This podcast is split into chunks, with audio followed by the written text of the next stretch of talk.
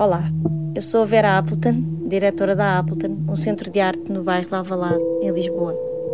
Neste podcast, vamos ouvir o que diversos convidados ligados à arte contemporânea têm a dizer acerca da sua atividade e de questões com ela relacionadas. A ideia de criar este podcast surgiu antes da eclosão do Covid-19.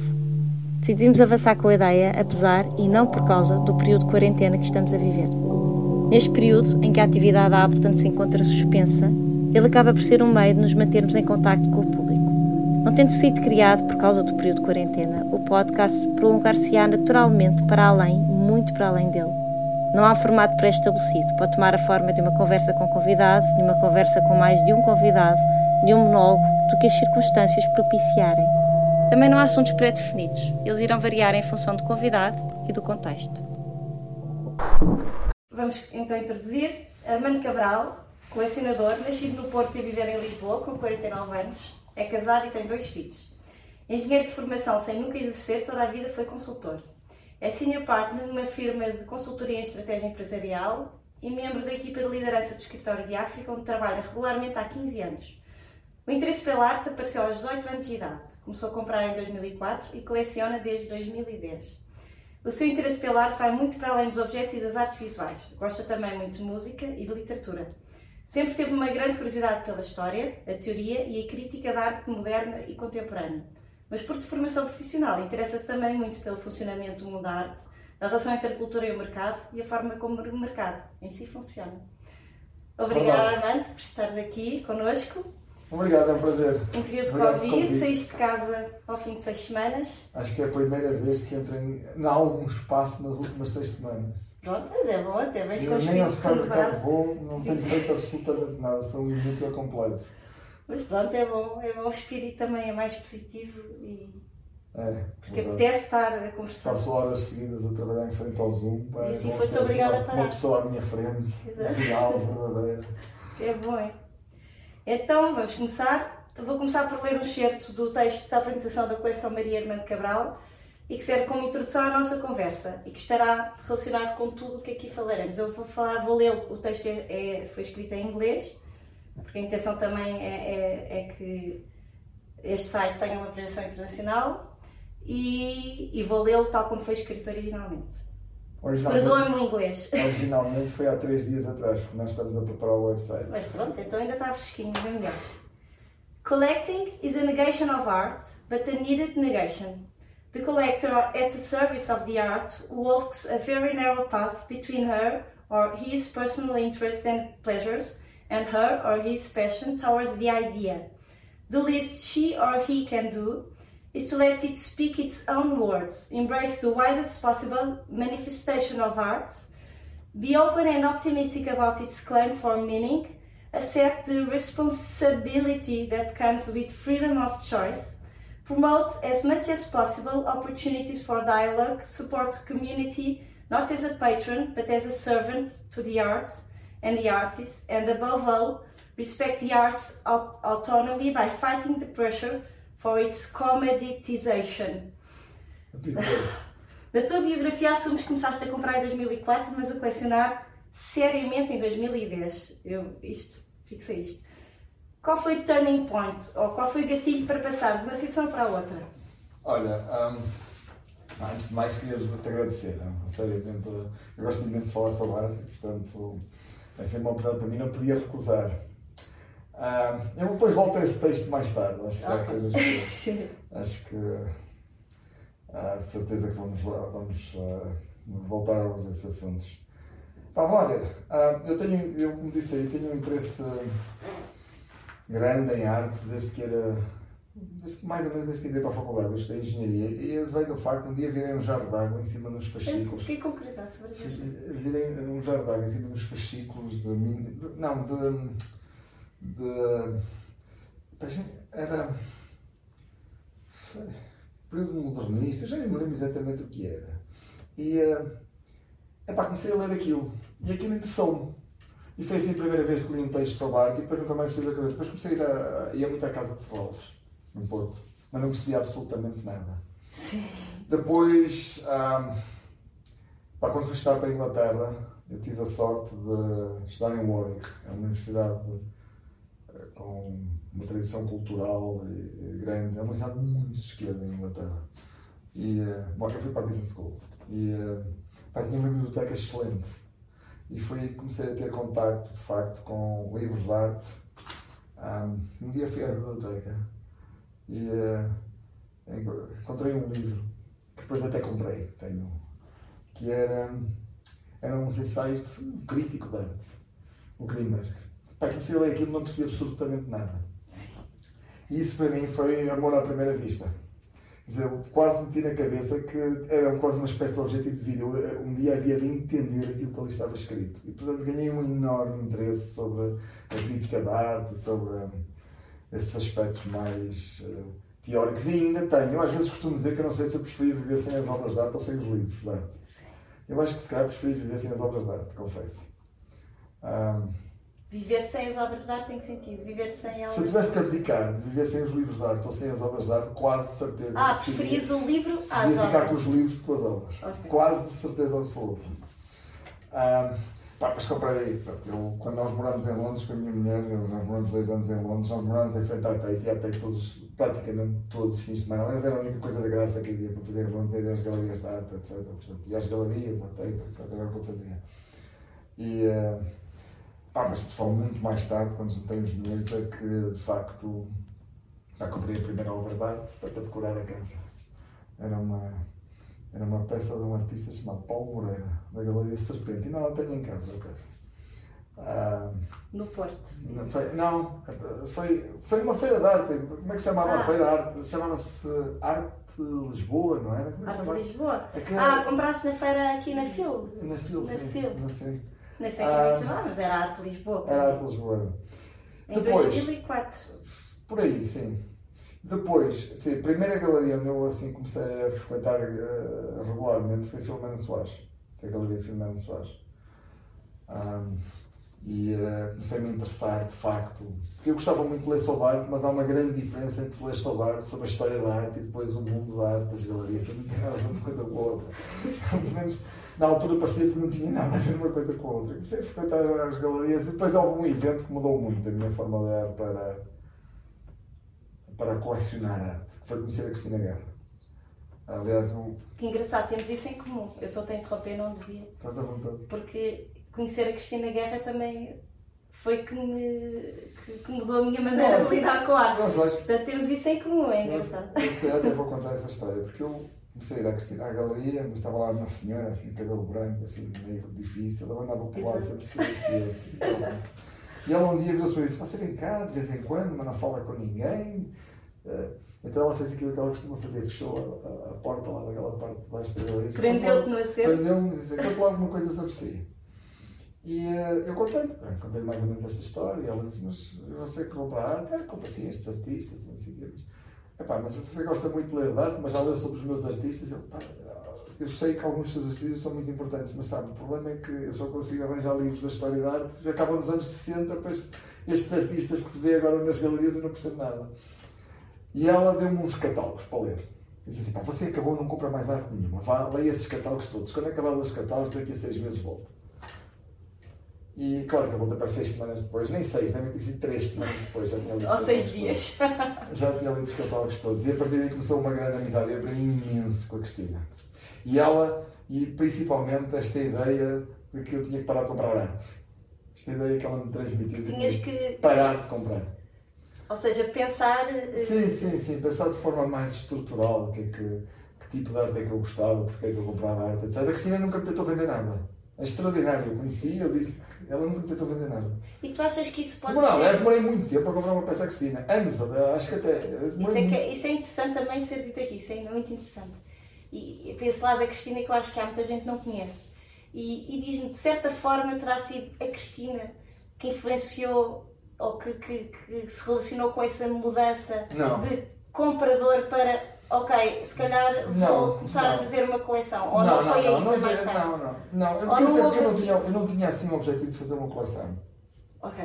Eu acho que muito rapidamente eu ganhei um interesse muito grande por, uh, epá, por uma arte, é não sei se vou chamar mais institucional, mais. Não sei, não sei que expressão é que vou utilizar, mais avant-garde, mas é assim, uma expressão um bocado estranha E, epá, Vanguardista? sim, e hum, sei lá. hum, eu lembro do primeiro, primeiro trabalho internacional que nós compramos foi uma peça do Roman Donda, uma peça muito pequenina. Hum, um, um, um vídeo do Vasco Araújo também em 2010 e se calhar é que foi de facto o evento. Foi decidi comprar um filme dos Moio do Paiva. Então fui à, à galeria do Zé Mário. Epá, que nunca lá tinha entrado. Entrei na galeria e disse ao Zé Mário, eu queria comprar um filme dos Moio do Paiva. Mas aí já conhecias o trabalho deles. Já foste ao Zé Mário. eu lia-me dos catálogos. Eu, Ok. Tinha os Mas já tinha visto a obra deles? Já tinhas Tinha visto revistas na internet, assim, visto, nunca tinha visto uma exposição deles. Eu agora decidi comprar um filme deles, nunca tinha visto uma exposição deles. Acho que nunca tinha visto uma peça deles ao vivo. Um, Treinei o José Mário e disse, "Olha, eu gostava de comprar uma peça desse artista. O José Mário perguntou a você, quem é que é você? Então, bom, foi giro, porque a conversa foi uma conversa muito interessante, que acabou em resultar em que nós ficamos com uma peça do, do Moio do Pano, um filme, e oferecemos outra Tate. Porque o Zé Mário estava nessa altura, estava com o processo, tentava arranjar colecionadores para apoiarem a compra da Tate de uma peça do Moio do Pano, então ele tentou-nos convencer a que a peça que nós íamos comprar uh, oferecêssemos à Tate. Ele perguntou, mas você o que é que vai fazer com a peça? Vai meter com um armário em casa? Eu disse, não sei, que pensar no assunto. Então porquê é que não oferece à Tate? Desculpa, mas acabou de me conhecer, já me está. Zé Mário, tipo essas coisas. acabou de me conhecer. Pronto, eu queria mesmo ter uma peça do, dos Moinho Park. Nós compramos outra e oferecemos à Tate. E se calhar foi o evento definidor. Ok. Foi o tal. Eu praticamente, não sei, isto foi para aí a décima verdade que nós tínhamos. Portanto, nesse- eu não era colecionador de arte, estás a ver? Mas Mas eu acho que há muito pudor há muita, há- nessa transição, ou seja, há muita gente que, que compra arte, às vezes compulsivamente, que eu sei que não é o vosso caso, mas que vai comprando, eh, há- muitas vezes até tem critério, não é? Mas, mas passar para eh, a autodenominação de colecionador, às vezes é uma transição difícil, quer dizer, a pessoa assumir, ok, eu sou colecionador, a partir de Sim. quando é que eu sou colecionador?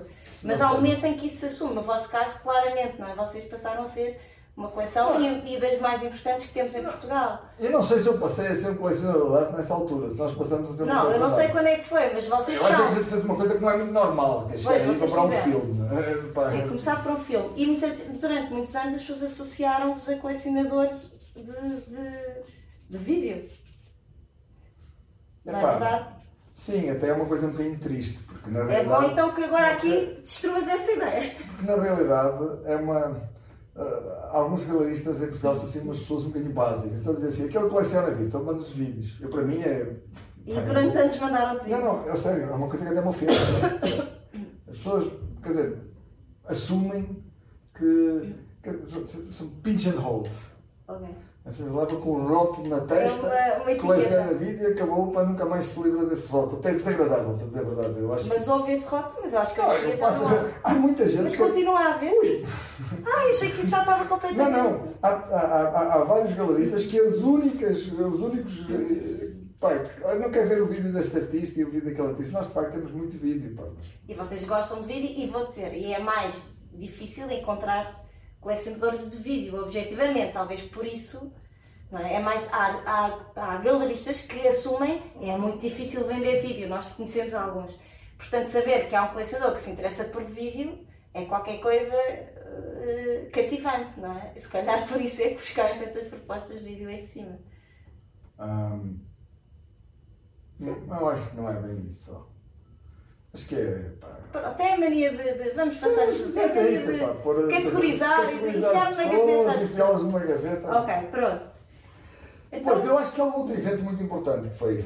Pá, a Cristina foi uma azucrina na cabeça para nós começarmos a mostrar a nossa coleção.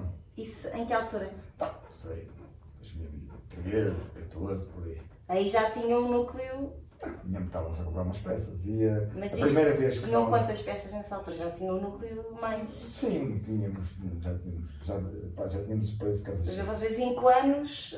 Sim, a gente Sim. na altura. Mas eu também passei tantos anos a ler Salvarte que depois, quando comecei a comprar, não era. Já estavas devidamente tinha informado, noções sim. eh, claras. Pá, que foi nós a primeira vez que mostramos a nossa coleção a visitantes internacionais. Uhum. E isso fez muita diferença na minha forma de pensar sobre arte. Sobre os aspectos da relação social do meio da- da arte. E, epá, eu hoje em dia tenho pouca tolerância até aos objetos. Claro, tenho, às vezes tem pouca. Acho que as coleções de arte às vezes parecem mais uns cemitérios, os objetos chegam lá, ficam lá parados e, e tenho.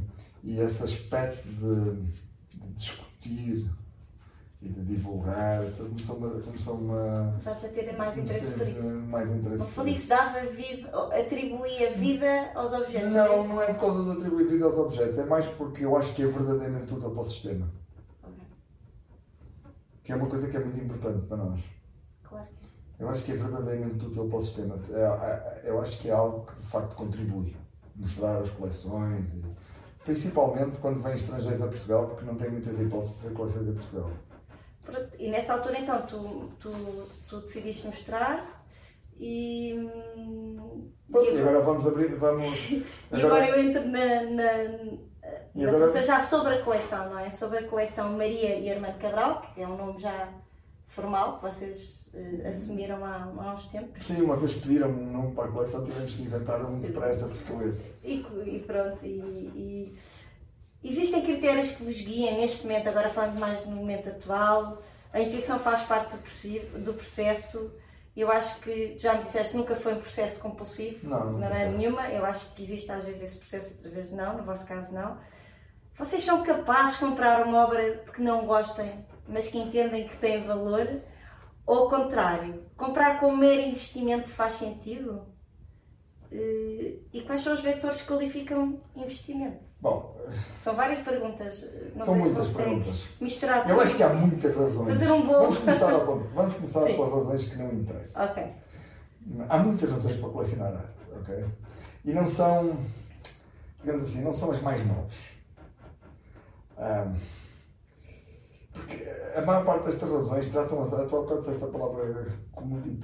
Sim. A maior parte destas razões tratam as obras de arte como se fossem carros ou outra coisa qualquer. Sim, está no teu texto, exatamente. É, e, é. e para mim, sim, acho que. Um, e essa é a razão porque eu dizia no texto que colecionar arte é uma certa negação da arte. É isso, sim. Porque tu, epá, a expressão colecionar é uma, uma espécie de ajuntamento de objetos como a feira de arte, um bocadinho, é, As feiras. Mas um ajuntamento de objetos, fundo estás a negar as características mais interessantes da arte. Mas há muitas relações.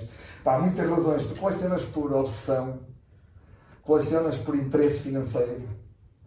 É, pá, muita gente coleciona. Eu conheço várias pessoas que colecionam porque acham que vão ganhar dinheiro com aquilo. Coisa que eu acho que é um erro gravíssimo, mas pronto. Uh, tu colecionas por. Uh... Isso é um assunto interessante. Não, não. tu colecionas por. Uh, dizem em inglês The Thrill of the Chase. Eu uma vez conheci um, conheci um colecionador americano que dizia que colecionava pintores de Nova York difíceis de comprar. Uh, e eu disse, mas porquê? Eu sei, porque eu consigo comprá-los, mas ninguém consegue. Foi a resposta que ele me deu: The Thrill of the Chase. Ok. Um, pá, colecionas porque o meio social é muito interessante. Sim. Um, Epá, colecionas porque ganhaste dinheiro na vida e uh, queres transformar capital financeiro em capital cultural. Sim. O mundo da arte vende capital cultural baratíssimo. A cotação de capital cultural está baratíssima. Eu cheguei a comprar meia de coisas e ganhei imenso capital cultural. Aparente, pelo menos. Uh, portanto, eu acho que há, colecionas como um mecanismo de social climbing, do género, epá, queres um, queres conhecer outras pessoas. Há muitas razões para colecionar arte que não são particularmente positivas. Estava a dizer que até, até, para, até para lavar dinheiro se coleciona arte. Portanto, há uma série de razões que não são particularmente nobres nem particularmente interessantes. Um, e eu confesso que eu próprio sou culpado de alguns destes pecados. Portanto, a tua pergunta acho que tem uma resposta sim, sim, Sim, não, sim, já sim, tentei sim, comprar, não. já tentei comprar, já comprei algumas obras de arte porque achei que era um bom investimento, mas não sei, a coisa não me saiu lá muito bem, portanto sim. E que não gostes, e que não gostes. Ah, de facto, a maior parte delas, não, a maior parte das que seguiram este caminho não gosto, de facto. Pois. Mas foram poucas, felizmente, 4 ou 5 só. Ou seja, se calhar é um erro comprar que não se gosta, não é? Depende. Pá, se o teu objetivo for social climbing, tens de comprar alguma coisa que os teus amigos reconheçam. Sim. É só um erro, depende dos teus objetivos, depende do teu propósito último. Considerando que esses objetivos não são nobres. Se o teu objetivo for colar, se o teu objetivo for colar dinheiro na parede, só podes comprar aquelas que vêm nos catálogos dos leilões. Se fores assim, colas as notas na parede. Pá, há muitos objetivos para colecionar arte. Eu acho que as pessoas têm que ter a noção, têm que ser honestas consigo próprias das razões que colecionam. Portanto, eu não vou dizer que é, que é uma má ideia comprar aquilo que não se gosta. Sim, e agora e os objetivos bons e os, e os mais nobres e os. Tá, mas deixa-me, deixa, antes de ir aos bons, deixa-me explicar uma coisa. Portanto, aqui os aspectos financeiros de colecionar arte, Sim. para mim tem alguma importância. Porque isto pá, é uma atividade ligeiramente obsessiva e, pá, e a verdade é que eu acho que, que eu acho saudável uma coleção de arte seja razoavelmente autossustentada. E, portanto, eu sou um indivíduo bastante racional. Um, bem, não há uma obra de arte que compre que não faça market to market. Market to market. Sabes o que é que isso quer dizer? Dizer assim, eu se quisesse vender isto outra vez, quanto é que isto valia? Não perdia dinheiro, é isso? Não, não, eu se quisesse vender isto outra vez, quanto é que, quanto é que isto valia? E vai desde um terço do preço que eu paguei perder dinheiro em todas, começo já por dizer. Tu no dia compras uma obra de arte, acabaste de perder. Acabaste Essa ideia de ganhar dinheiro dia é compras uma obra de arte, acabaste de perder 50% do valor, à comissão das galerias. Portanto, isso é, como, é pior que um carro. É verdade, não é? Então a galeria cobra 50% de comissão, porque o valor daquilo é metade, de certeza. Mas achas isso? Ou, ou Acho valor, mesmo. Ou o valor da obra deve ser um valor ao contrário, tu quando compras através da galeria, percebes, se calhar é coisa. Porque devia ser ao contrário, o valor da peça deveria ser o valor real, vendido ou não na galeria. Então o valor real é o valor que alguém está disposto a pagar pelas coisas. Portanto, não, se, basta ver, então, a maior parte das obras de arte compras, se tentas vender no dia seguinte, não arranjas ninguém que te as compre de volta. O que tu assumes é que então, se vende fora da galeria, vende-se a metade do preço. Não, eu assumo que as galerias têm muita paciência para encontrar, para estar à espera que chegue o, o comprador que quer comprar aquela peça. Mas, mas tem a rede de contactos, etc. Um indivíduo que compra aquela peça no dia seguinte não tem a rede de contactos para tentar vender, não tem forma de vender. Portanto, não tem. Não... O mercado é muito ilíquido. Por isso é que eu acho que, eu sinceramente acho que colecionar arte, em geral, não é muito bom investimento. Mas eu já, eu já vou explicar porquê. Mas deixa-me só voltar ao ponto que eu estava no raciocínio. Para mim sempre foi um objetivo dizer assim, um dia a coleção tem que se autossustentar, isto é, tem que ter aqui algumas peças que um dia possa uh, vender se, se, necessitar, para poder continuar a colecionar, que é uma atividade que eu gosto e que acho que, da qual tenho imenso interesse, prazer, interesse intelectual, etc. Portanto, sempre tive algum cuidado em ter a noção realista ver, do que é, que é colecionar numa perspectiva de investimento, que eu, em geral, acho que é mau investimento. Pá, acho que um indivíduo que vá para dentro de uma galeria de arte qualquer em Lisboa, aleatória, não é? Pá, 90% do que é vendido em Lisboa hoje não tem qualquer espécie de valor de segundo mercado. Mas em Lisboa, em Madrid, em Nova Iorque, em Londres, 90% da arte que é feita hoje em dia não tem qualquer valor de segundo mercado. Nenhum, zero. No dia que foi comprada, vale zero e vai valer zero para o resto da vida. 90%. Dos 10% que sobram, eu diria que 40% se forem vendidas são vendidas abaixo do preço que, foram, que o comprador comprou. Talvez os outros 50, não, sim, 50 seriam, com sorte, para mais ou menos recuperar o investimento que fez, e, pá, com uma valorização que justifique a inflação, uma coisa assim. E depois dos 10%, desses 10%, 10% se calhar valorizam. E 1% valorizam bastante. E é esse 1% que justificam que equilibram o sistema todo para trás. Okay. E, portanto, colecionar é um péssimo investimento porque o risco está demasiado concentrado. Sofre daquilo que se chama um, survival bias. Tu só ouves falar dos colecionadores que sobrevivem. Quando ouves falar dos valores das coleções, só ouves falar, falar dos valores das coleções que sobreviveram. Tu não ouves falar de todas as coleções que perderam imenso dinheiro chama-se survival bias, não é? A gente só fala, quer dizer, um indivíduo, só, só quem está vivo é que pode falar da sua vida. Então, quando tu falas há bocado do teu pragmatismo, que és um tipo racional, tu procuras essa. Não. Essa, essa, essa não. fasquia de que falaste. Eu procuro, eu procuro ter uma noção clara do, de, se aquilo que nós, se a coleção que nós estamos a fazer se conseguia ou não se conseguia autossustentar. E eu acho que tu fizeste uma coleção bem feita, com algum cuidado, com alguma sorte, consegues epá, um, ter algumas peças que depois consegues vender e comprar outras e consegues ir mantendo uma certa relação. No fundo, relacionando isso com esta tua descrição do que é o mercado, não é? tu, tu procuras encontrar, não sei com base em critérios que tu, tu sabrás melhor do que eu, tu, tu procuras encontrar justamente essas obras que acreditas não. Que, que, procuro... que, que, conseguirá, onde conseguirás não perder dinheiro. Quer dizer, tu procuras essas obras. Eu procuro, eu procuro ter um mix de tipos de obras de arte que me permitem. Uh, que me permitem. Falas disso, não é? De vender para. para... Sim, a gente já não vende nada, mas se calhar. Mas falas dessa ideia, não é? De vender para poder autossustentar. Exato. Para se poder autossustentar. Portanto, eu acho que isso para nós é um critério importante. Por exemplo, para mim é um critério importante. E também para manter alguma sanidade mental. Que é do tipo não se convencer que isto é um grande investimento que não é, de facto. Uh, agora, perguntavas sobre as, perguntavas sobre as razões positivas para colecionar, que essas são muito mais interessantes, estás a ver? Eu acho que estamos aqui a falar das coisas que se calhar entramos para o lado que não é o mais relevante.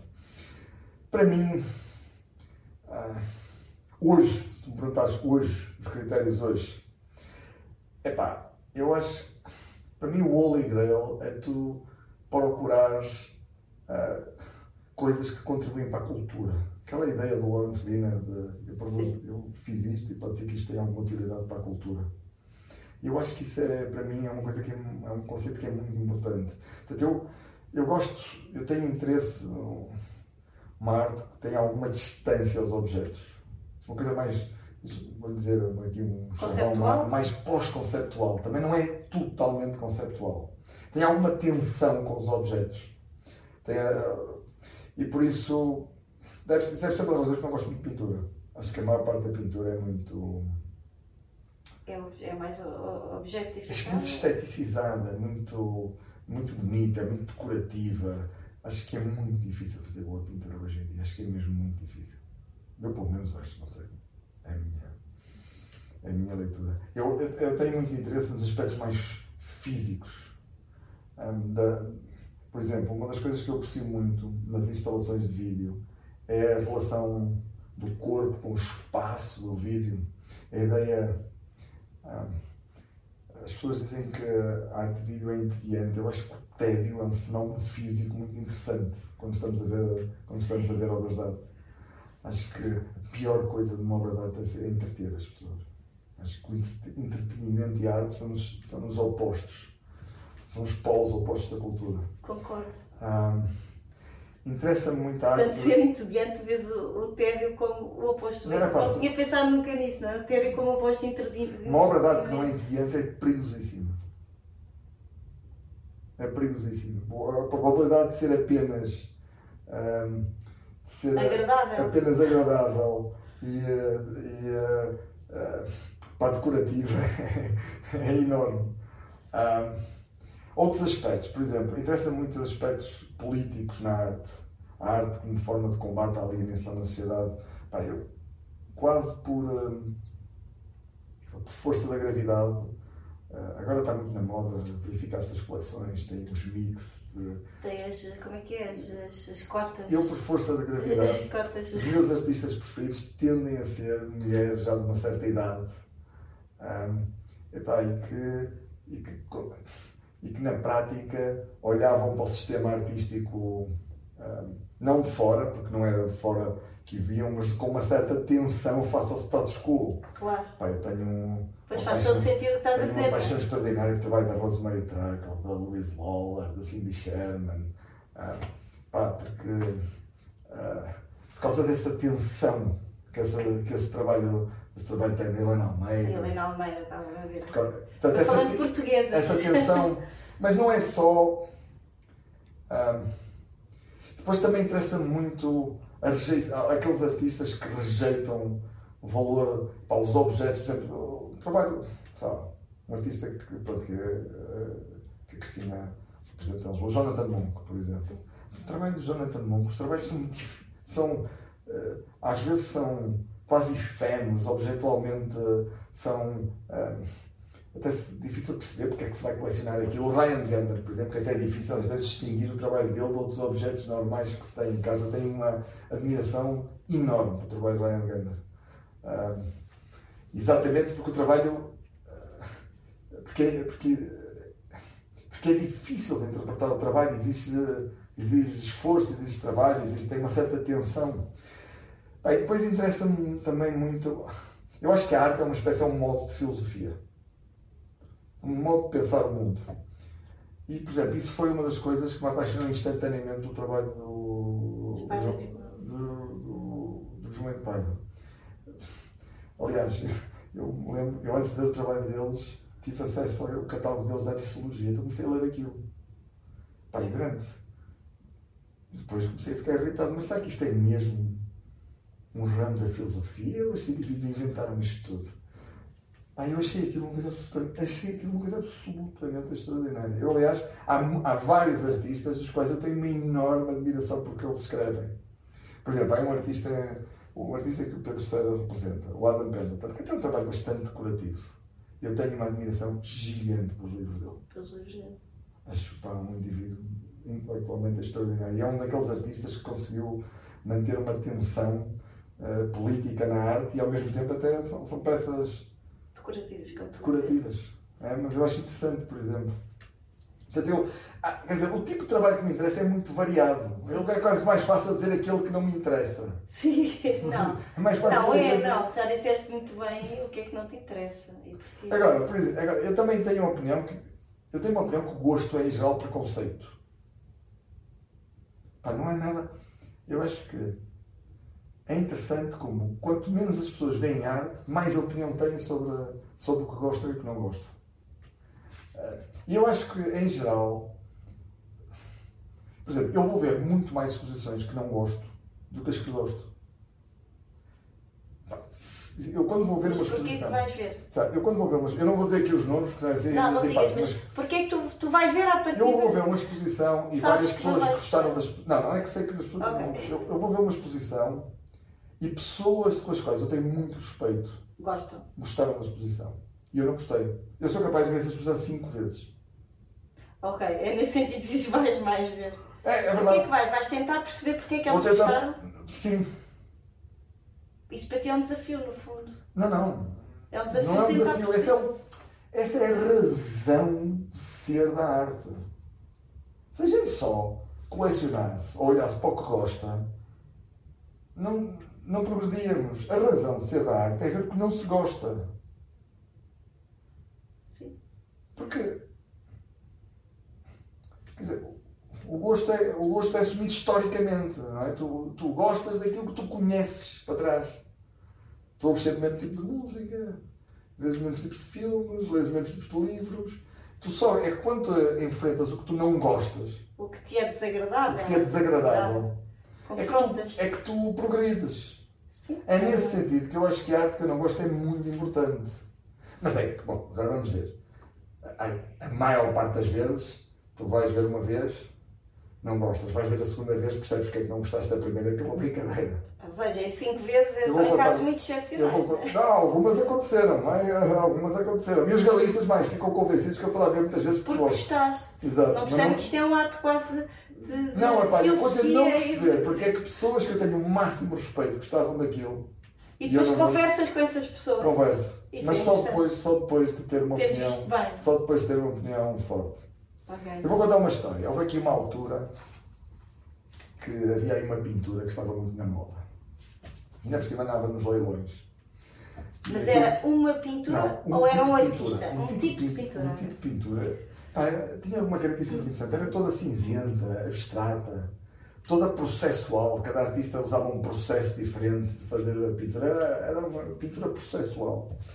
Pá, isso começou a explodir nos leilões. E eu, no meu, no meu o teu espírito. No meu espírito não nobre, que é preciso equilibrar as coisas, bom, eu não gostava nada daquilo.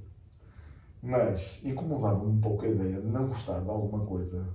É pá, que se calhar até podia ter algum interesse, quanto mais não seja, para equilibrar os económicos de colecionar arte. Portanto, um dia fui, estava em Londres a trabalhar, havia uma exposição de, deste tipo de arte. Eu estou-lhe a chamar de tipo de arte, Sim, depois okay. houve um crítico que chamou zombie formalism. Okay. Uma espécie de formalismo zombie. Já não sei quem foi se não foi Jerry Saltz, que chamou-lhe Zombie Fórmula, mas agora já não sei quem foi. Então eu fui ver, sentei-me, fui, à, fui à Zabla Beach Collection, que era no norte de Londres, era uma terça-feira, não perfeitamente, uma terça-feira à tarde, sentei para aí duas ou três horas, porque tinha um voo, ao fim da tarde, a ver aquilo. Sentei, estive lá sozinho, terça-feira está no lá ninguém. Quando saí, telefonei à minha mulher e disse: nenhum. Não gosto, não gosto e não gosto. E tenho imenso orgulho em, tenho imenso orgulho em ter tomado essa decisão, porque a pressão na altura para comprar aquele, aquela, aquela linha Sim. era, era brutal, gigante. era gigante. É muito mais difícil tu recusares.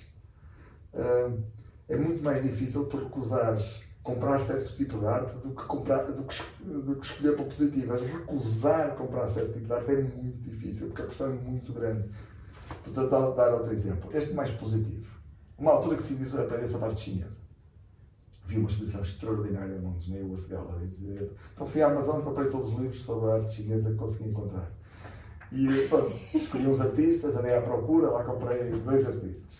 Um gosto muito e outro passou uma ideia. Foi. Mas eu, por exemplo, esse trabalho, eu não gostava nada, nada, nada daquilo que se via foste da arte pelo, chinesa. Foste pelo difícil, não é? Quer dizer, houve um gatilho. Fui à procura da arte conceptual chinesa. Ok. E, há, e houve um período em que a arte conceptual chinesa foi muito interessante. Então foi uma boa descoberta. Foi uma descoberta extraordinária. Foi. Aprendi imenso. Nós conhecemos muito pouco, eu falo Apre por mim muito aprendi pouco. Aprendi imenso. E eu gosto muito disso, mas eu não gostava daquilo. Foi, pronto, foi uma experiência interessante. Depois comprei dois artistas, um gosto bastante, que é o Song Dong, e outro, o Suzanne, não, já não é possível. Mas pronto. E, portanto, mas é uma experiência positiva nesse caso, não é? é mas tu perguntas. Mas houve um gatilho positivo nesse caso. Isto é uma exposição que gostaste muito, não é? Que te. Não, eu vi uma exposição que mexeu muito interessante. Interessante. Mas aquilo que eu via da arte eh, chinesa não, não me interessava. Sim. Então quiseste ir mais longe e foste Fui procurar. desafiar-te mais uma vez. Portanto, tu perguntas se eu comprar arte que não gosto. Compro sim. Espero, continuo, espero continuar a comprar muita arte que não gosto. Okay. Porque eu acho que é muito importante. Parte, não se aprende, não se aprende faz parte do vosso DNA, não é? Não, tu, esta ideia que tu tens um corpo no ser vivo, injetas DNA estranho no ser vivo e vês o que acontece. Tens uma coleção de arte, injetas DNA estranho na coleção e vês se aquilo evolve. Às vezes, a maior parte das vezes injetas DNA estranho e ele morre. Não acontece sim, nada. Sim, Mas sim. às vezes, olha, cresce uma coisa nova, aparece um bicho novo. E eu acho que isso é, um, é muito importante injetar DNA novo nas coleções. Consegues fazer uma breve conceituação do mercado de arte em Portugal? Breve, porque não teve muito tempo. Eu sei que isto daria para uma longa conversa. Antes, e caso consigas uma projeção pós-Covid, será possível estabelecer uma relação, algum paralelismo com o que se passa em Portugal ou, e no mundo ou, ou, ou vivemos uma situação particular? Tu reconheces bastante, o que é que nos dizes? Eu acho, há uma coisa que eu acho que em determinados aspectos não haver um mercado de arte em Portugal ajuda. Eu acho que nós temos artistas extraordinários. E eu tenho a hipótese que a, dif a dificuldade em vender em Portugal ajuda a que os artistas sejam mais honestos com a, com a arte. Não tem tanta pressão, quer dizer, tem, não há mercado também Portanto, não, as compras que existirem. é uma afirmação unânime, não é? As compras que existirem vão ser, vão ser mais institucionais. E, portanto, eu acho que nós temos muito bons artistas em Portugal. Se calhar, em resultado, até nem haver eh, um mercado assim tão. Pá, temos excelentes curadores, temos excelentes galerias. Portanto, eu acho que, em geral, nós, o sistema de arte em Portugal não fica nada a dever ao acontece no sítio. Por exemplo, acho que é muito melhor aqui. Acho que nós temos todo um, sistema artístico em Portugal muito mais saudável que a Espanha, por exemplo. Muito mais cosmopolita. Um, e acho que, eu não sei, a pergunta, quando tu falas de arte em Portugal, estás a falar do quê? Artistas portugueses, a vender coleções portuguesas em galerias portuguesas? Falo do mercado português, aí sim falo de português em Portugal. É Mas claro sei. que existe a questão da projeção dos portugueses para fora. Eu não sei o que é o mercado português em Portugal. Para mim é mais Mas é interessante, porque eu próprio também não sei. Então eu nem sei se a pergunta é relevante, porque eu acho que também não sei qual seria o interesse de estarmos aqui a discutir como é que é o mercado de arte em Aveiro ou no Alentejo. O sistema de arte é global e, o, uh, e discutir como é que funciona o mercado de arte em Portugal ou discutir como é que funciona o mercado de arte em Aveiro é mais ou menos a mesma coisa. O sistema de arte é global. Passa. Tu perguntas-me assim: a interseção entre colecionadores portugueses a comprar galerias portuguesas, artistas portugueses, bom, deve ser quase nula. Agora, uh, alguns dos maiores artistas em Portugal vendem muito mais para o estrangeiro que vendem em Portugal. As grandes galerias em Portugal, muito mais de metade vendem para, uh, vendem para o estrangeiro. Eu, portanto, Portanto, basicamente não há mercado em não, Portugal. não, não, não é isso que eu quero dizer. Eu não acho é ligado- Eu não acho, é eu nem é sei o que é que tu queres dizer com o mercado. Quer dizer, tu queres dizer. Não, sou há, eu.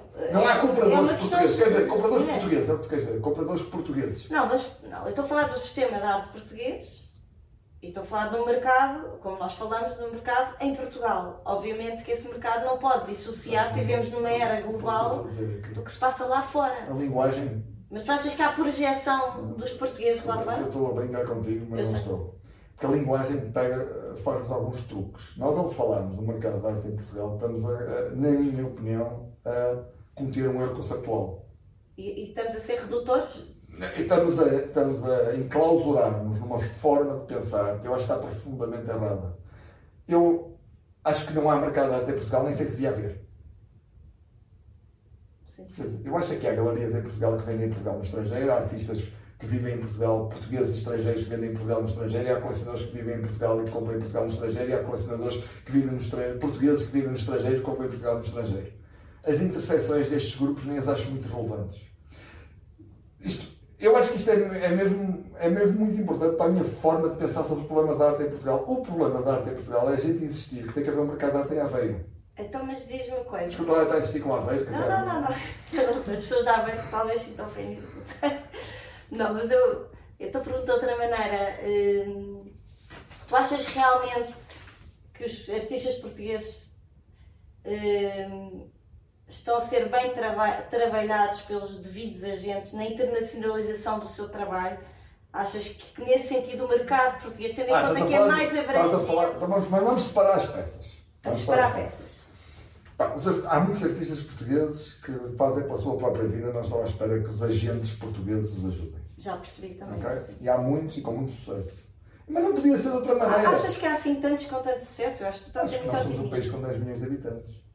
Quantos é que tu achas que tem que existir? Quer dizer, tem que existir duas vezes mais em Nova Iorque do que em Portugal todo. E considerando, que, considerando a densidade do meio artístico em Nova Iorque e em Portugal, tem que existir 10 vezes mais em Só Nova pela Iorque. em Portugal. densidade, porque eles até são menos que nós, não vou falar. São 8 milhões, nós somos deles. Não, não, não sei, de Só depois há o Aveiro, O que eu estou a dizer é que eu acho que há suficientes.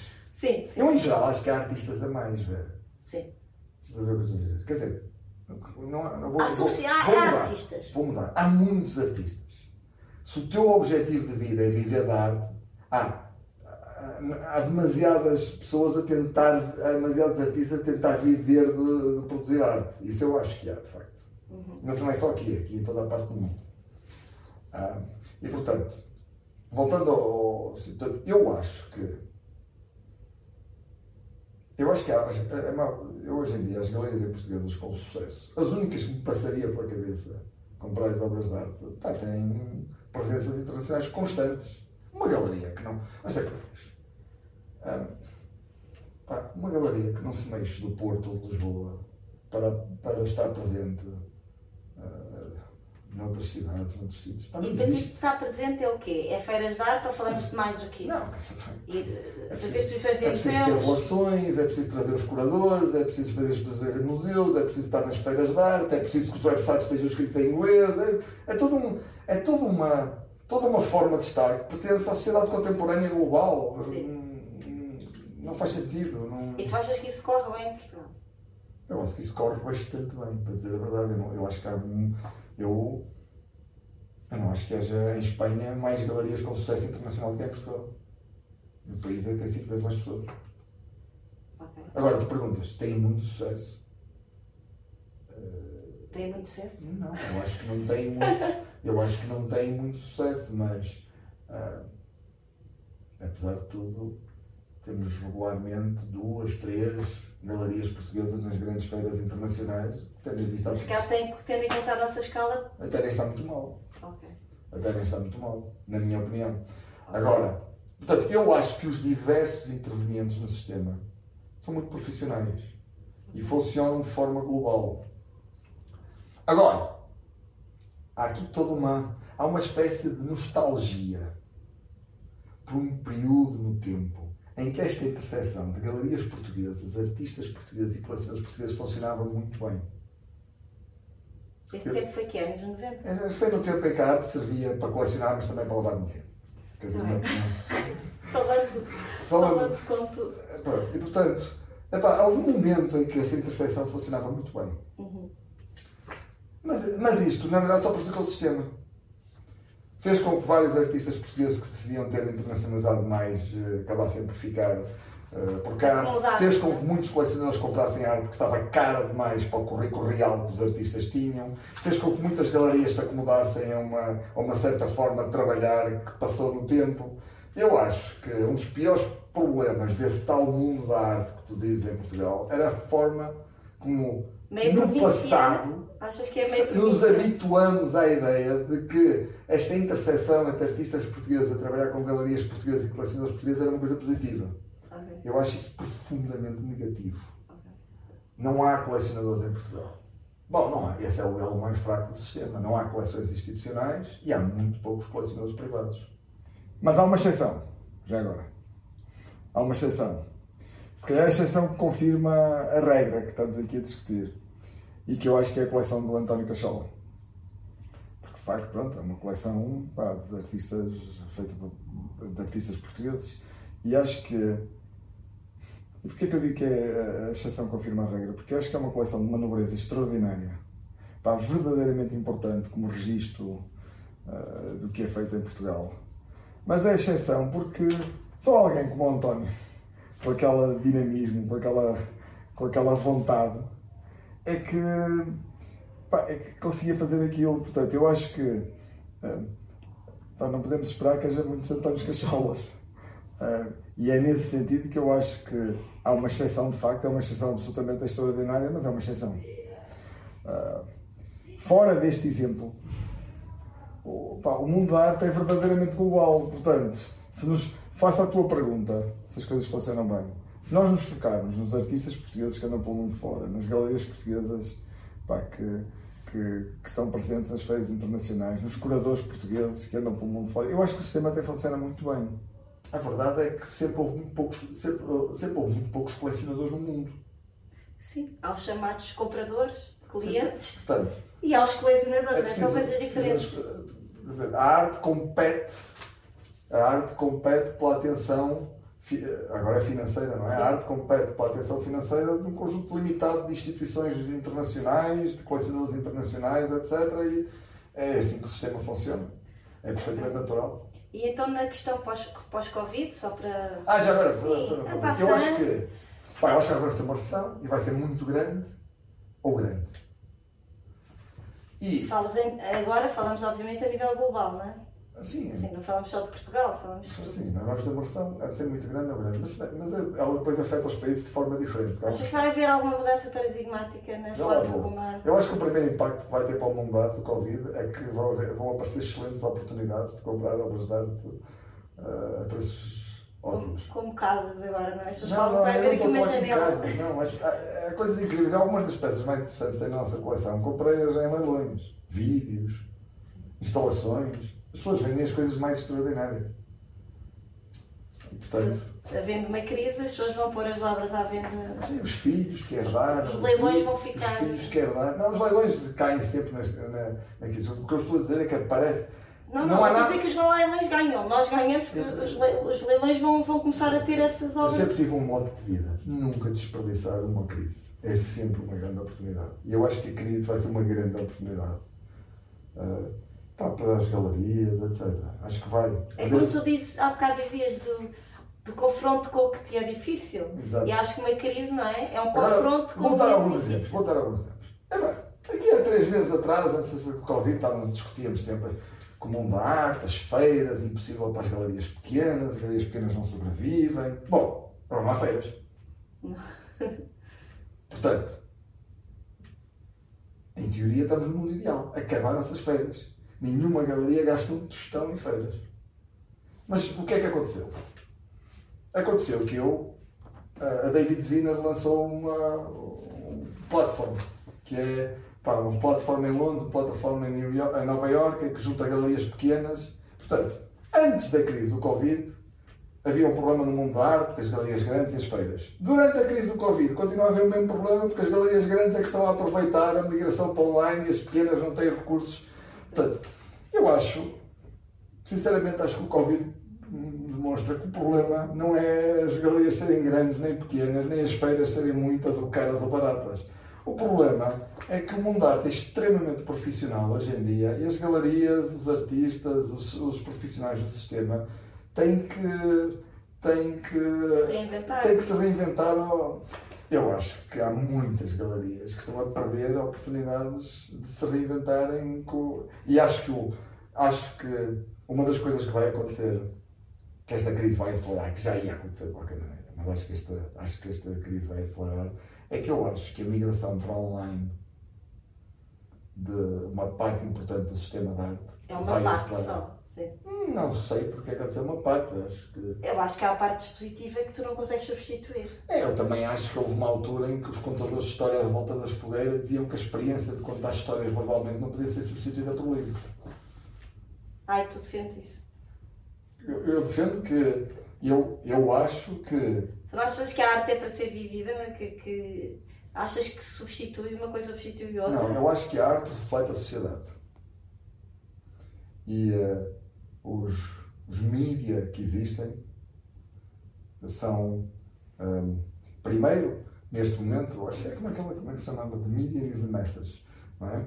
Primeiro, o que está a acontecer hoje é que uma nova forma de viver a arte absorve a forma tradicional. Pá, tu tens uma exposição, metes a exposição online. É? Mas eu acho que há muitas outras coisas que as galerias não estão a. Há outras coisas. Não, deixa-me dar-te um exemplo. Tu entras numa galeria, no- entras no site de uma galeria, o galerista pode saber que tu estás no site. O galerista pode iniciar um chat instantâneo, pode iniciar um Zoom. O galerista pode-te apresentar a exposição que está online. Há muitas formas, há, há muitas coisas que podem mudar na forma de gerir uma galeria. Eu, para mim é simples, tu vês, tu vês eu aliás basta olhar para, ah, basta para os websites das galerias e ver aquelas que se esforçam por ter imagens de alta definição, experiências ah, imersivas, faz explicações profundas dos trabalhos dos artistas, portfólios, etc. E aquelas que se dedicam a documentar as exposições ah, naquele espírito de que eu não vou pôr aqui muita informação senão eles não vêm cá. Portanto, eu acho que há muitas oportunidades que estão a ser perdidas. E acho que são oportunidades que, que as galerias deviam estar a observar hoje em dia. Pois, mas tu achas que uma coisa não substitui a outra. O que tu falas é deste tempo em que. Não, eu não, Em não que há um limite. Eu estou a dizer. O que eu estou a dizer é que pá, a arte reflete a sociedade em geral. E, e nós não, não E podemos- deverá continuar a refletir, mesmo Repara, dentro dos como, é limites. que, sabes, como é que, sabes como é que nós começamos a. Como é que eu selecionei os artistas para começar a, arte? Fiz um, eu, eu sei programar porque eu era engenheiro. Fiz um. um, um, um, um, um uma espécie de web crawler. Coisa mais simples. Escrevi-me num monte de sites com informação sobre o mundo da arte. Eu não saía caro. Vou confessar que não saía caro. Fui buscar essa informação toda, montei uma base de dados. Tinha uma base de dados gigante no meu computador. Arranjei uns, uns critérios de seleção dos artistas, corri o algoritmo na base de dados, selecionei 50. E pus-me a estudar esses 50 artistas. Pronto, Tudo isso. online. tudo online. Mas Depois- depois, tiveste depois- necessidade depois de ver as coisas. Ah, sim, Tens essa necessidade. Entrei na galeria do Zé Mário Brandão para comprar uma peça do Guzmão e Paiva que estava direitinha no meu algoritmo na base de dados e não, ainda nunca tinha visto nenhuma exposição dele. Está bem, e o que, mas tu tiveste uma. Ou seja, há um impacto em ti diferente quando chegas a um espaço físico. Tu mesmo há bocado disseste que não há. que te interessa Repara, muito a questão espacial, Eu não estou a dizer da que não instalação, não, é? Eu não estou a dizer que não há. Uma coisa não substitui outra, é só isso que eu quero Eu dizer. não, estou, eu, não, eu não estou a dizer que não há um impacto completamente diferente. O que eu estou a dizer é que eh, assumir que, isso, que o mundo da arte é assim e vai continuar a ser assim para sempre é a mesma coisa que assumir que cada vez sempre contadores de histórias para os livros serem relevantes. Não, ok. Então aqui o que eu acho é que imagina uma situação em que há uma exposição que não foi preparada para ser mostrada online, essa exposição nunca deverá ser mostrada. Eu acho é que pode haver um novo paradigma em que as pessoas preparam as suas exposições já com um intuito diferente ou preparam um concerto com streaming, com capacidade de projeção eh, na internet. Acho que então tem que haver essa preparação. Tem que, que haver é. aqui uma transição. Eu sei que, eu não eu, se soubesse responder essa pergunta, abria uma galeria, mas. Sim. ah, mas, o ponto, voltemos ao ponto que eu estava a fazer. O ponto que eu estava a fazer é. Antes queixávamos porque, porque o mundo da arte era como era, havia as feiras, as grandes galerias, etc. Vem o Covid, não há feiras. Não é possível visitar Por espaços. agora até há feiras Não é, possível, não é? não é possível visitar espaços nenhums. Bom, continuamos a queixar-nos que afinal são mesmo as grandes galerias que conseguem, eh, que conseguem aproveitar-se desta oportunidade. O ponto que eu estou a fazer é que eu acho que o Covid é uma grande oportunidade para as galerias, para pensar em novas formas de interagir, etc. Esse é o ponto que eu estou a fazer. Ok. Hum, do teu ponto de vista, pronto, é sempre o teu ponto de vista, de colecionador e ao mesmo tempo contribuinte, não é? Portanto, público. Como devia funcionar a criação de uma boa e representativa coleção de arte contemporânea portuguesa que todos consideramos necessária e que ainda não existe? Quais seriam as estratégias e critérios? Eu sei que tu sugerias que, que quem sabe sobre isso não, não- são, são curadores, mas eh, se hipoteticamente tivesses que estar envolvido neste tipo de trabalho, o que é que tu sugerias eh, como critérios ou como para, para, para que fosse construída uma coleção que pudesse representar a- bem a arte contemporânea portuguesa? Chegando cá um estrangeiro que chegasse a um lugar e conseguisse ter uma percepção do que é a arte contemporânea portuguesa. Isto rico e com saúde é melhor que pobre e doente. Sim. Ok? Portanto, isto, dizer que devíamos ter uma coleção de arte em Portugal é uma tautologia. Sim, é um lugar comum, eu sei. Portanto, a gente devia ter, ter, ter é melhor que não ter. Portanto, a pergunta não é. A pergunta, antes, há uma pergunta que antecede essa. Então qual é? Para mim, a pergunta é. Porque eu im- imagino que tu não estejas a perguntar como é que o Armando devia ter uma coleção de arte. Não, Deves estar a perguntar como é que o Estado devia ter uma coleção Sim, de é arte. isso que eu- Pronto, então essa é a pergunta que antecede. Mas é isso, mas. É, Mas, mas espera, porque há soluções para haver coleções de arte que não passam pelo Estado. Mas pronto, vamos assumir Ok. que essa é a pergunta que estás a fazer. Ah, eu acho que o Estado tem outras coisas muito mais importantes para tratar de para construir uma coleção de arte. No mundo da arte, acho que isso é um passo que está lá muito à frente. Olha, vou dizer a, a minha, a minha lista. Primeiro, antes de pensar em tratar da arte contemporânea, tem que tratar da arte antiga. Pronto. Portanto, isto, pá, isto, nós temos que ter um museu da arte antiga e esse museu da arte antiga tem que ir até ao modernismo português. Portanto, a primeira coisa a fazer é expandir o Museu da Arte Antiga e fundir a coleção do Chiado até ao modernismo português com o Museu da Arte Antiga. Isso é a primeira coisa que para mim havia que fazer. Que é para termos um museu que mostre a, a história da arte portuguesa, internacional, na medida do possível, até ao modernismo português. Pronto, isso começa por aí. Acho que se não estamos a começar a construir Ok, mas nós a estamos a falar aqui da arte contemporânea. Estamos a falar da arte. Estamos a falar da arte. A seguir. mais a contemporânea. A seguir. Acho que depois a seguir, acho que a seguir era preciso criar um museu de arte contemporânea de facto. Sim. Porque eh, se calhar ter um museu. Pronto, depois o museu tem que ter uma coleção, mas vamos começar pelo facto de que é preciso Museu. criar um museu de arte Museu, contemporânea. Que seja um museu que seja gerido de acordo com a forma como é possível gerir um museu num país eh, como Portugal, em que as pensões são baixíssimas e seria difícil justificar, seria difícil justificar aos portugueses que vamos desviar dinheiro das pensões para comprar obras de arte. Portanto, é preciso pensar nisso nesse contexto. Portanto, eu para mim, acho que aqui há algumas perguntas que são muito interessantes. Qualquer museu de arte contemporânea em Portugal tem que ter uma grande ligação com a sociedade civil. Eu acho que o Museu de Serralves está perfeito. Acho que o Museu de Serralves está perfeito. Não há as questões, eh, com o tempo, há sempre questões que se podem melhorar, mas o Museu de Serralves está perfeito. Pergunto-me se a base para o Museu de Arte Contemporânea em Portugal não podia ser o CCB, a Coleção Bagarda, etc. Bom, eu não conheço muito bem o processo, mas parece-me que se calhar havia oportunidades. Portanto, é preciso criar um Museu de Arte Contemporânea aí ou noutro sítio qualquer. Depois é preciso criar um fundo para aquisições, porque antes de dizer precisa um fundo para aquisições. Não sei. Não sei se, se criássemos um Museu de Arte Contemporânea num espaço, num espaço adequado ao Museu de Arte Contemporânea, se calhar podíamos vender o espaço, o Estado podia vender o espaço onde está o Museu do Chiado, aquilo podia ser transformado não sei em quê, mas certeza que não faltariam propostas, e criar um fundo para aquisições de arte contemporânea, um fundo em que se pudesse juntar a sociedade civil. E, através. Portanto, e, portanto, criar um fundo, pudesse juntar a sociedade civil. Bom, e a partir daí já começávamos a ter bases para discutir. Eu, eh, repara, já lá chegamos aos aspectos da coleção. Depois, acho que há que dar soluções há aquelas coleções que o Estado aparentemente tem ou acha que tem algumas, alguns direitos. Tipo, a coleção Elipse, a coleção Berardo, acho que o Estado se devia dedicar a trabalhar para resolver essas questões e para as clarificar. Sim. Que é, Entre algum, outras, não é? Algumas dessas questões, por exemplo, acho uma pena a coleção Elipse não estar visível. Uma coleção de arte. Uma coleção incrível. Incrível, acho uma pena. E a, e a, e a do BES, não é? BES Foto, por exemplo. Por exemplo. Portanto, mas estou na minha lista de prioridades antes de chegarmos a criar a.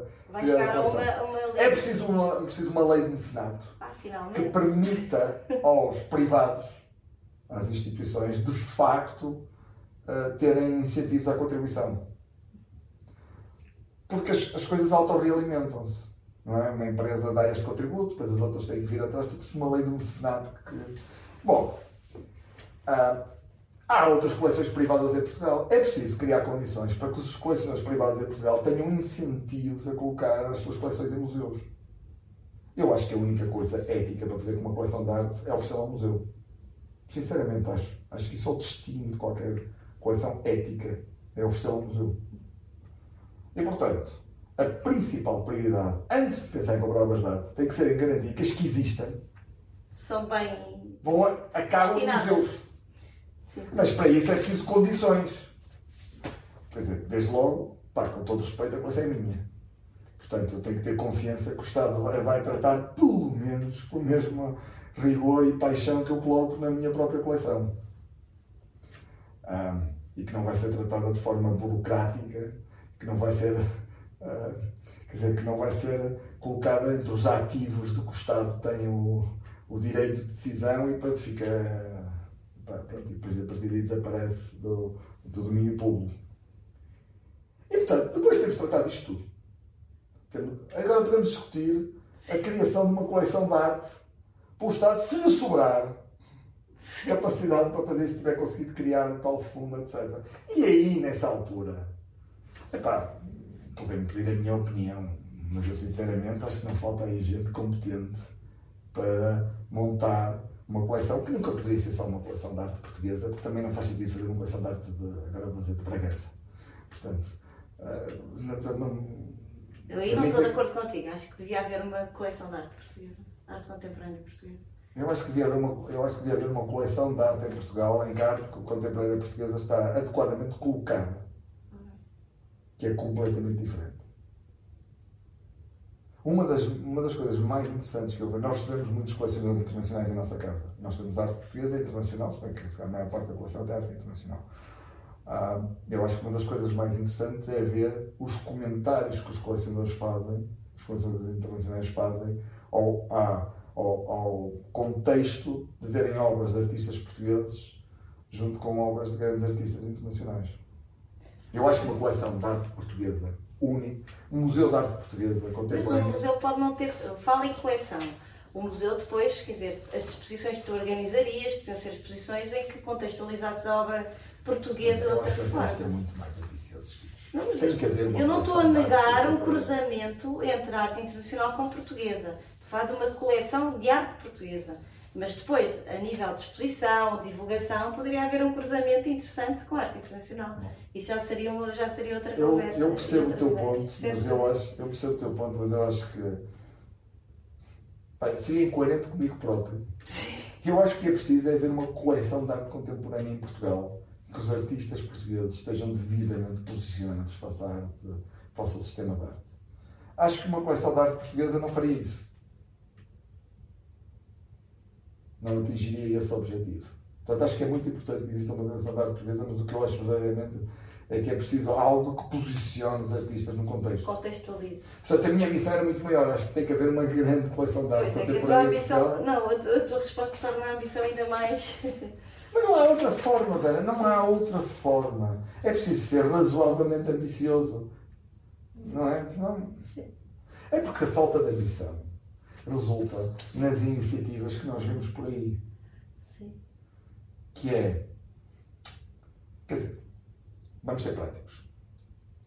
Existem vários artistas portugueses que fazem trabalho que cada peça vale mais que o orçamento total que o Estado, o ano passado, decidiu colocar para, para as arte. Porque a gente diz assim: não, não, é preciso ajudar a arte em Portugal. Então pronto, quanto é que é preciso para ajudar em Portugal? Portugal 300 mil euros chega? Bom, para terminar, vou-te citar mais uma vez. Gostei muito do teu texto, Armando. O teu e da João, não sei, eh, a autoria é dos dois. Eh, lá vou falar em inglês, peço desculpa, mas está que não, não é de melhor. Collecting for us has a broader meaning. It means contributing towards the global integration of the Portuguese art scene, welcoming visits from collectors, artists, and curators from around the world, providing a space and conditions for artists to be free to innovate through exhibitions at Real, Rialto 6, Seis. and contributing to Lisbon energetic and cosmopolitan art scene through the support of non-profit institutions. E tendo em conta o vosso papel ativo no sistema artístico português, já que além de colecionadores, vocês apoiam espaços em fins lucrativos, um deles é a Apple, tanto se calhar devíamos ter sido claros desde o início. Hum, e tem espaços expositivos também, onde organizam exposições à volta da vossa coleção. Mas Falamos podes... um pouco sobre nós, se calhar não falamos Mas para encerrar, exatamente, é. fala um pouco sobre vocês e sobre esta Olha, questão eu que... que eu falei no início, que é vocês serem colecionadores e agora terem esta preocupação, que é uma preocupação muito interessante em, em, ter um papel ativo no meio artístico, que vocês gostam disso, eh, terem um espaço expositivo, apoiarem a produção e apoiarem espaços eh, non-profit. Eu acho que tu estás a colocar, tu estás a colocar como se houvesse uma atividade de colecionar arte e depois outra atividade. Não, não, não, não, não, não, não é isso. Mas é, acho é, que no caso, vosso é, caso até é bastante orgânica a coisa, eu, não é? Mas é que eu, eu acho que eu não sei o que é colecionar arte no século XX é, exatamente. Não sei. 20 ou 21? 21. É, mas sim, no século XX sei exatamente o que é. No século XXI eu não sei. É em 2020, pondo assim, eu não sei o que é, que é colecionar arte. Mas eu acho que é algo muito mais. Um, muito. É algo que vai muito para além de acumular objetos em caves. E portanto eu não vejo essas nossas atividades como separadas de colecionar arte. Não vejo mesmo. Eu vejo-os como a mesma coisa, de facto. Acho que, os acho que tu tens algumas peças que ajudam a criar diálogos, que dão ocasiões para convidar as pessoas para fazer coisas. Acho que, pronto, as peças. Acho que. Acho que a coleção de arte é um. Acho que os objetos, vamos por a questão assim, e as, as obras de arte são quase uma. são uma parte, digamos assim, do que eu acho que é colecionar hoje em dia. Um, bem, nós temos feito um, temos, temos experimentado várias coisas. Uh, sei lá, que há uns anos atrás decidimos convencer a Art Review a lançar uma. Eu lembro um artigo sobre Portugal. Não foi um artigo, foi uma, uma publicação. Foi uma publicação inteira, Foi uma publicação sobre Portugal. Há pouco tempo apoiámos o lançamento de um livro de Jens Hoffman. E agora temos este espaço que vamos começar a abrir ao público regularmente, que vamos aceder a pessoas de uma idade para fazerem muito bem entenderem com ele. Ah, muito bom, um bocadinho. Olha, às vezes como, tu fazes, mas nós sem, pá, sem opinar, fazem o que quiserem. Mas nós também. Eu também não eu opino, irmão. Mas, mas nós não precisamos ter programa nenhum. Nem esse. Nem isso. Está lá um espaço, façam o que quiserem com o espaço. E uh, nós, primeira, a primeira pessoa que fizemos uma proposta para usarem um espaço muito bem entendido foi o, o e o Pai Uh, tínhamos planeado agora durante a Arte de Lisboa, tínhamos convidado uma galerista de Nova Iorque, uma galerista e curadora de Nova Iorque para fazer uma coisa também em conjunto com um artista português, mas pronto, nós temos muito orgulho em, em, em apoiar instituições como a Appleton ou a Constal Lissabon, porque, epá, porque cria condições para outros projetos experimentais, eh, pronto, despleitam coisas, coisas que acontecem e que podem ser coisas muito positivas. Por exemplo, esta exposição nós... um, eu fui ver a exposição do lado Provost na Constituição Lissabon e achei a exposição absolutamente extraordinária. Na realidade, achei a exposição muito melhor que aquela que teve na Bienal de Veneza. E, uh, e foi, pronto, decidimos ficar com, com, acho, com a instalação que ela está na coleção, portanto, foi a última peça que compramos para, para a coleção, foi aquela instalação do lado Provost.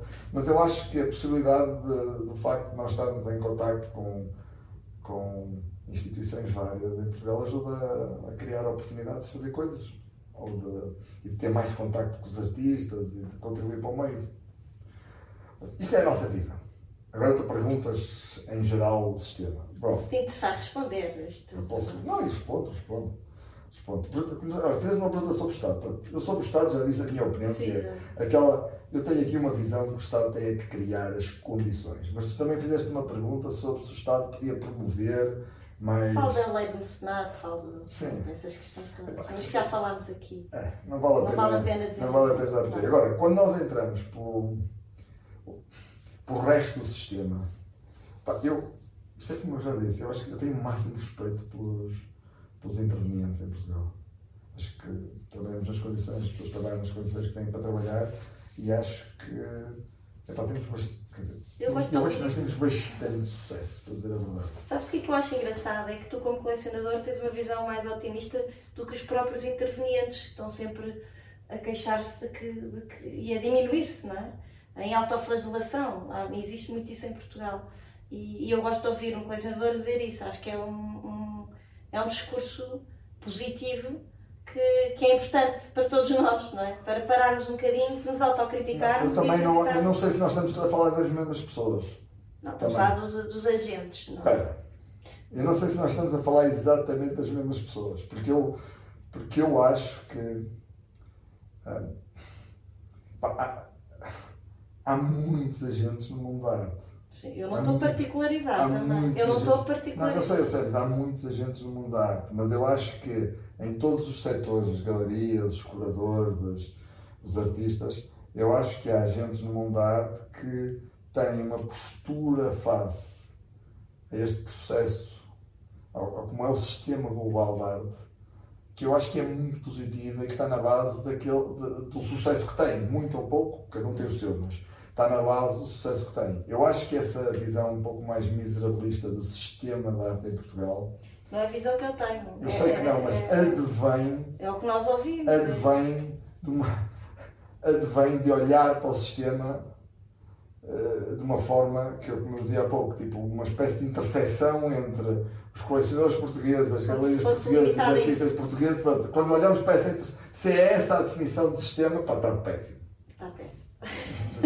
E nem, nem está, não só não está bom, não, não só não está bom, como não acho, não acho que seja particular, que tenha particular motivos de orgulho. Para dizer a verdade. Acho que nessa interseção não acho que haja particulares motivos de orgulho. Portanto, naquilo que eu acho que é o sistema de arte, como eu concebo um sistema de arte aberto, cosmopolita, essencialmente como cidadão do mundo e não de uma certa terra, hum, eu acho que o sistema de arte em Portugal faz muito bem. E há, o, agora, tem um desafio grande. É? Todas, as, todas as manifestações culturais têm que se autofinanciar. Os artistas, quando começaram a piratear, começou a, começaram a não ser capazes de ver em CDs, migraram para o, para o streaming e encontraram, e, e encontraram outras formas. A música encontrou formas de se financiar, tendo perdido as receitas todas históricas que tinham a literatura encontrou formas de financiar na forma como, no seu, na forma como funciona a venda de livros. As artes visuais têm um problema gravíssimo, porque as artes visuais escolheram financiar-se ou pelo Estado ou por eh, indivíduos que se calhar têm demasiado dinheiro. Portanto, a arte, a arte, as artes visuais escolheram uma forma de se. escolheram, têm por trás um modelo económico que é muito. O teatro também, talvez, não, é só artes visuais. Teatro, não, teatro, cada uma tem as suas, mas as artes, as artes, Muitas artes, as artes, digamos assim, aquilo que é que estamos a discutir, Sim. que a gente chama arte contemporânea, tem uma forma de se financiar que está em constante tensão com um mercado que nem, às vezes que é um mercado muito pouco, muito distraído e até excessivamente orientado à, à decoração. E portanto, que é o que é, é o que são, é o que é muito que se vê nas feiras, leilões, etc. E portanto, mas esse modelo de funcionamento, tem, esse modelo de financiamento tem uma lógica muito simples. É, epá, ganhar cota de mercado face a outras compras de luxo. O objeto, a arte contemporânea financia-se ganhando cota de mercado a casas na Quinta da Marinha, casas no Algarve e a Porsche e Ferraris. É assim que a arte contemporânea se financia. E, e, e não há problema nenhum nisso. Eu não vejo problema nenhum absolutamente nisso. Você tem que ter noção do que está a falar. É assim que a arte contemporânea se financia. É ir buscar capital podia ser utilizado para outras coisas quaisquer a financiar arte. E uma parte desse financiamento acaba por ir parar aos projetos verdadeiramente interessantes que fazem avançar a cultura, que nem sequer é muito grande. Nem sequer é muito grande, porque nesse circula sempre. As pessoas queixam-se, ah, circula sempre entre, as grandes, entre os mesmos artistas. Um, bom, mas epá, não há muita diferença, há muita arte, há muitas coisas que são obras de arte que epá, a diferença ontológica entre aquilo e um poste não é assim tão grande um objeto de luxo e pouco mais do que isso. Portanto, não é isso que eu estou a falar. Eu estou a falar na, na, na capacidade de financiar os projetos culturais verdadeiramente interessantes. E o sistema tem que se organizar para fazer isso. É assim que o sistema escolheu viver. O sistema escolheu esse modelo de financiamento. O sistema tem que se convencer que, que este objetivo de ganhar cota de mercado, as casas na Quinta Marinha, na Marinha, os postos, etc., é a forma como o sistema tem que funcionar. Eu acho que o sistema, usa acho que os operadores têm que se organizar melhor para fazer isso. Têm que ter menos, que ter menos vergonha do que, da forma como escolheram eles próprios financiarem-se. E eu acho que nisso, se calhar, podemos melhorar um pouco.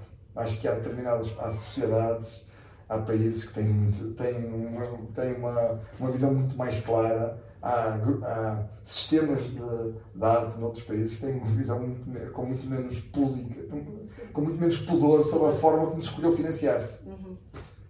E acho que o nosso sistema empresarial podia, podia melhorar nesse aspecto. Tu acabas aqui com uma frase que eu gostei. O papel do mercado de arte é financiar a arte que verdadeiramente contribui para o progresso da cultura. Exato, exato. É, é uma frase bonita para acabar. Não sei, eu, eu, eu bonita, não sei.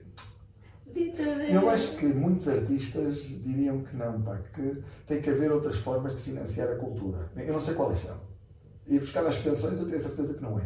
Não, mas esta frase não, não, não se trata disso, não é? Tu dizes que, no fundo, o papel é, do mercado é garantir que a arte que verdadeiramente interessa, verdadeiramente interessa continua a funcionar. E é acho, que, é acho que isso é tudo, acho que acaba muito bem assim. É. E agradeço-te, Armando, por ter saído da tua quarentena. É pá, eu acho que te agradeço.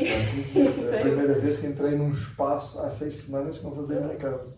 Muito obrigada. Obrigado. Obrigada.